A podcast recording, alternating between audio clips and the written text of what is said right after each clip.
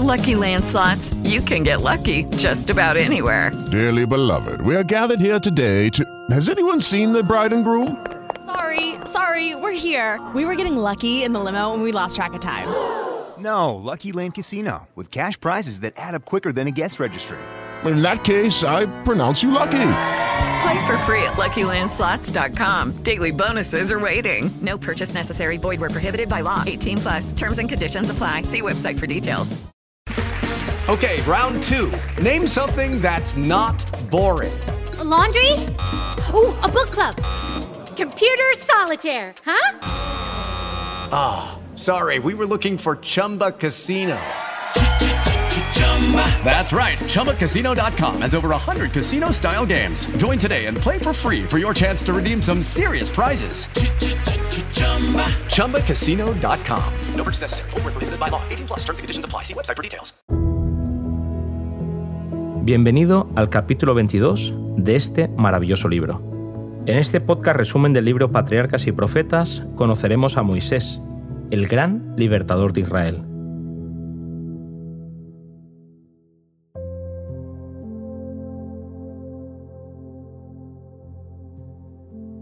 Durante los años de hambre, el pueblo egipcio había vendido su ganado y sus tierras a Faraón. Debían pagar un tributo anual de un quinto de los productos de su trabajo, mientras que los hijos de Jacob estaban exentos de ese impuesto a causa del acuerdo establecido con el faraón. Debido a los servicios que José había prestado a la nación egipcia, los hebreos habían recibido tierra y los alimentos necesarios mientras duró el hambre. Pero pasó el tiempo, y el registro bíblico dice que se levantó sobre Egipto un nuevo rey que no conocía a José.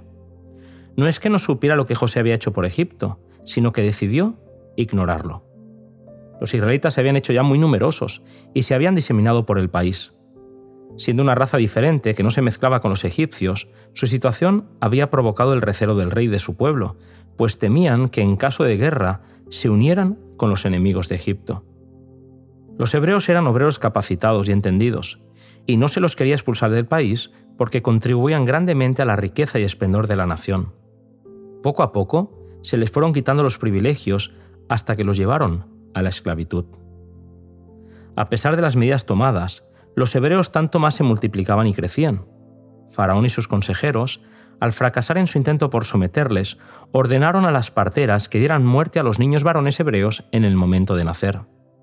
Satanás trataba de evitar el nacimiento del futuro libertador que él sabía que había de venir pero aquellas mujeres temían a Dios y no osaron cumplir tan cruel mandato.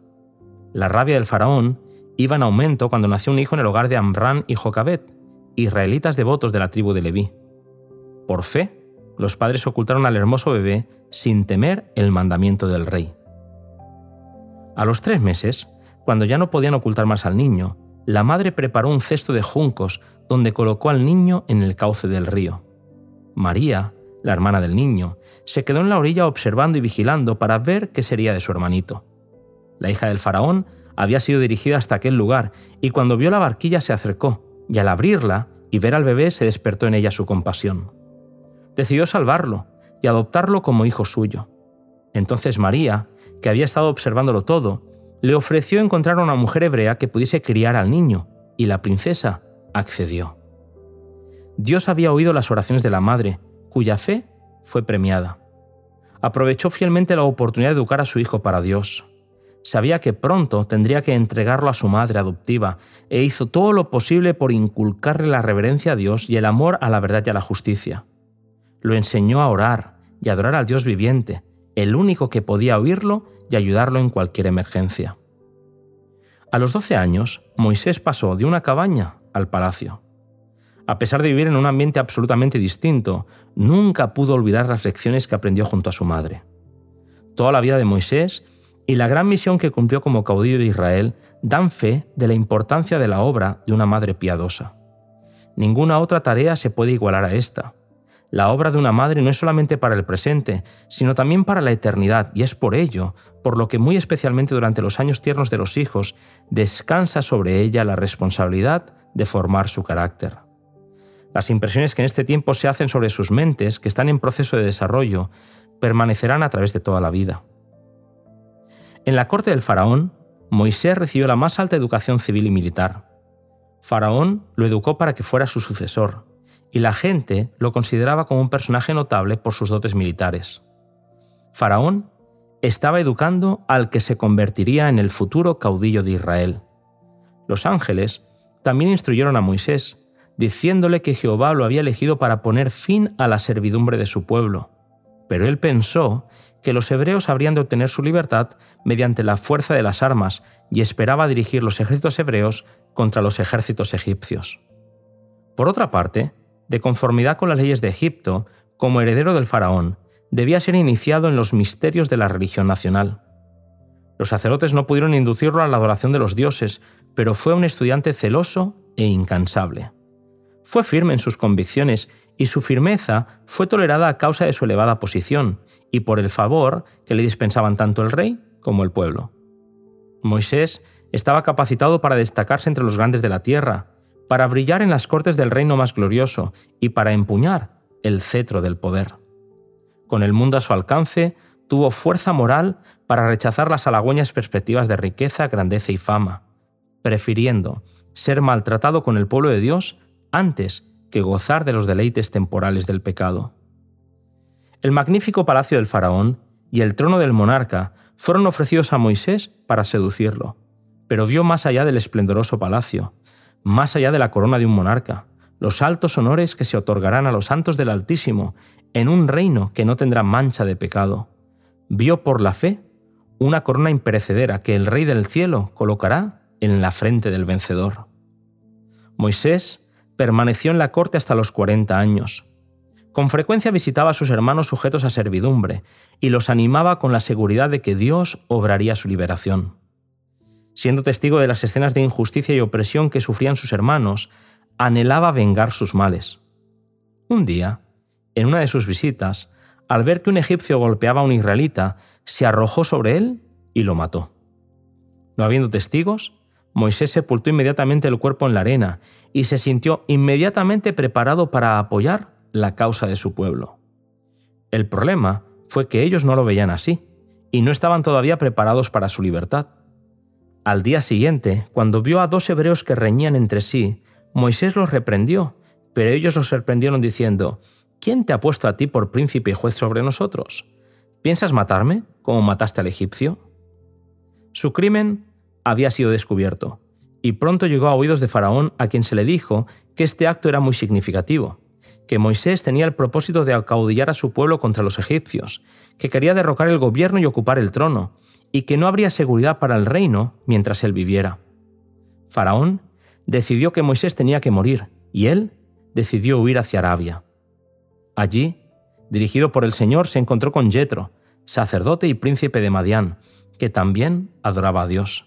Moisés se casó con una de las hijas de Jetro y fue pastor de ovejas en aquel lugar por 40 años.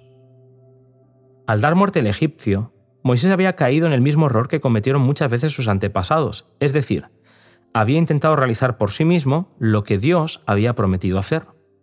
La gloria no sería de un guerrero capacitado, sino de Dios. Su error permitió a Dios enseñarle a Moisés a no depender para el cumplimiento de las promesas de Dios de la fuerza y sabiduría humanas, sino del poder divino. En la soledad de las montañas, Moisés pasaría por la escuela de la abnegación, donde aprendería a ser paciente y obediente. Antes de gobernar, tenía que obedecer.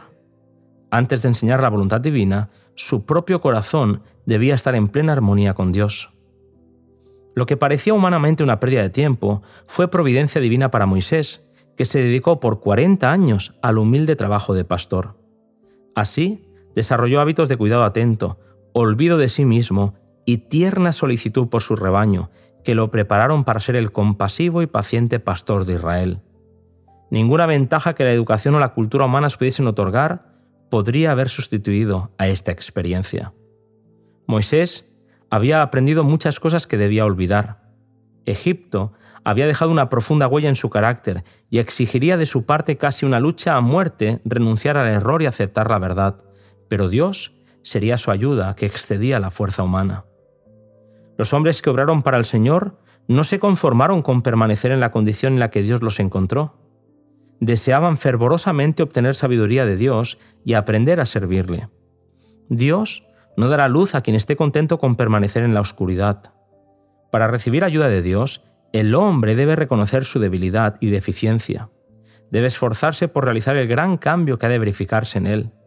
Debe comprender el valor de la oración y del esfuerzo perseverantes. Muchos no llegan a la posición que podrían ocupar porque esperan que Dios haga por ellos lo que Él les ha dado poder para hacer por sí mismos. Rodeado de montañas, Moisés estaba solo con Dios. La grandeza de las colinas hacía que los palacios egipcios parecieran simples y falsos.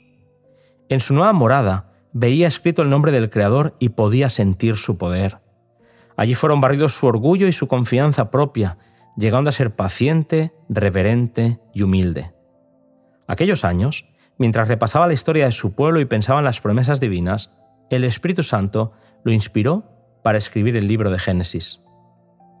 Cuando murió el faraón y el clamor hebreo llegó hasta el trono de Dios, el tiempo de la liberación había llegado.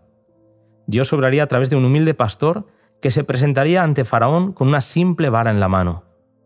Un día, mientras pastoreaba cerca de Oreb, monte de Dios, Moisés vio un fenómeno que llamó su atención, una zarza que ardía, pero sin consumirse. Cuando se acercó, oyó una voz que lo llamaba por su nombre. Con labios temblorosos contestó, heme aquí. Quien le hablaba le mostró que no debía acercarse irreverentemente. Quita el calzado de tus pies, porque el lugar en el que tú estás, tierra santa es. Yo soy el Dios de tu Padre, el Dios de Abraham, el Dios de Isaac y el Dios de Jacob. La humildad y la reverencia deben caracterizar el comportamiento de todos los que se acercan a la presencia de Dios. En el nombre de Jesús podemos acercarnos a Él con confianza, pero no debemos hacerlo con la osadía de la presunción, como si el Señor estuviera al mismo nivel que nosotros. Algunos se dirigen al Dios grande, todopoderoso y santo, que habita en la luz inaccesible, como si se dirigieran a un igual o a un inferior. Hay quienes se comportan en la casa de Dios como no se atreverían a hacerlo en la sala de audiencias de un soberano terrenal. Estas personas deben recordar que están ante la vista de aquel a quienes los serafines adoran y ante quien los ángeles cubren su rostro. Quien se acerque a Dios debe reconocer su presencia y mostrarse humilde ante Él. Dios le dijo que había oído el clamor de su pueblo y que lo iba a mandar ante el faraón para que sacara de Egipto a su pueblo los hijos de Israel. Moisés quedó sorprendido y asustado. Con temor exclamó, ¿quién soy yo para que vaya al faraón y saque de Egipto a los hijos de Israel? La respuesta de Dios fue, yo estaré contigo. Entonces Moisés dijo, si voy a los hijos de Israel y les digo, Jehová, el Dios de vuestros padres, me ha enviado a vosotros, me preguntarán, ¿cuál es su nombre? Entonces el Señor le contestó, yo soy el que soy. Así dirás a los hijos de Israel, yo soy, me ha enviado a vosotros. Moisés tendría que ir primero a sus hermanos declarándoles el mensaje de Dios y la promesa de liberación. Después, tendría que ir al faraón, que se opondría a su petición, pero Dios le dijo que esa oposición sería ocasión para que él pudiera mostrar su poder. Entonces Dios le dio instrucciones acerca de las medidas que debía tomar para el viaje, y que cada mujer hebrea pidiese a sus vecinas egipcias alhajas de plata, alhajas de oro y vestidos. No saldrían de Egipto con las manos vacías. Habían de pedir artículos de valor que pudieran transportarse fácilmente y Dios les daría favor ante los egipcios. Moisés sintió que los hebreos no le creerían y preguntó qué señal podría llevar para demostrarles que venía en nombre de Dios. El Señor le dijo que arrojara su vara al suelo y al hacerlo se convirtió en culebra. Entonces le mandó que escondiera su mano en el pecho y su mano quedó leprosa como la nieve. Cuando le dijo que volviera a ponerla en su seno, al sacarla encontró que se había vuelto de nuevo como la otra. Estas señales aseguraban a Moisés que Dios estaba con él y serían una evidencia para su pueblo y para el faraón. Pero el pastor todavía tenía miedo y se excusó nuevamente mencionando su falta de elocuencia, puesto que había estado tanto tiempo lejos de Egipto que ya no usaba su idioma con soltura, como lo hiciera cuando estaba ante los egipcios. El Señor le dijo, ¿quién dio la boca al hombre? ¿No soy yo Jehová? Y le volvió a asegurar que iría con él. Pero Moisés insistió en que se escogiera una persona más competente. Estas excusas procedían al principio de su humildad y timidez, pero una vez que el Señor le hubo prometido quitar todas las dificultades y darle éxito, toda evasiva o queja referente a su falta de preparación demostraba falta de confianza en Dios. Estaba indicando que Dios no podía hacer lo que prometía o que se había equivocado al elegirlo a él. Dios le indicó a Moisés que Aarón iría con él. Él hablaría por Moisés al pueblo y sería como su boca. Finalmente, Moisés no pudo oponerse más, pues todo fundamento para las excusas había desaparecido. Una vez aceptada la tarea, la emprendió de todo corazón, poniendo toda su confianza en el Señor. Dios bendijo su pronta obediencia y llegó a ser elocuente, confiado, sereno y apto para la mayor obra jamás dada a hombre alguno. Este es un ejemplo de lo que hace Dios para fortalecer el carácter de los que confían plenamente en Él y sin reserva alguna cumplen sus mandatos. Si Moisés hubiera dependido de su propia fuerza y sabiduría, y si se hubiera mostrado deseoso de aceptar el gran encargo, habría revelado su entera ineptitud para tal obra. El hecho de que un hombre comprenda sus debilidades prueba por lo menos que reconoce la magnitud de la obra que se le asignó y que hará de Dios su consejero y fortaleza. Moisés partió hacia Egipto con la bendición de su suegro y acompañado por su esposa e hijos, pero después decidió que era más seguro que su familia se quedara en casa del padre. Cuando todavía viajaban juntos, Moisés tuvo una terrible y sorprendente manifestación del desagrado del Señor. Un ángel apareció en el camino con la clara intención de acabar con su vida. Moisés recordó que había desdeñado uno de los requerimientos de Dios y cediendo a la persuasión de su esposa, había dejado de cumplir el rito de la circuncisión en su hijo menor. Séfora, temiendo que su esposo muriera, realizó ella misma el rito y entonces el ángel permitió a Moisés continuar la marcha. El éxito de su misión dependía de la protección de los ángeles, pero estos no podían protegerle a menos que fuera totalmente fiel. Es una lección que debemos aprender porque no habrá seguridad para los que transgredan la ley de Dios. Los ángeles no podrán entonces proteger a los que están menospreciando uno de los preceptos divinos. No te pierdas el apasionante relato que Elena White te propone en el siguiente capítulo que lleva por título las plagas de Egipto.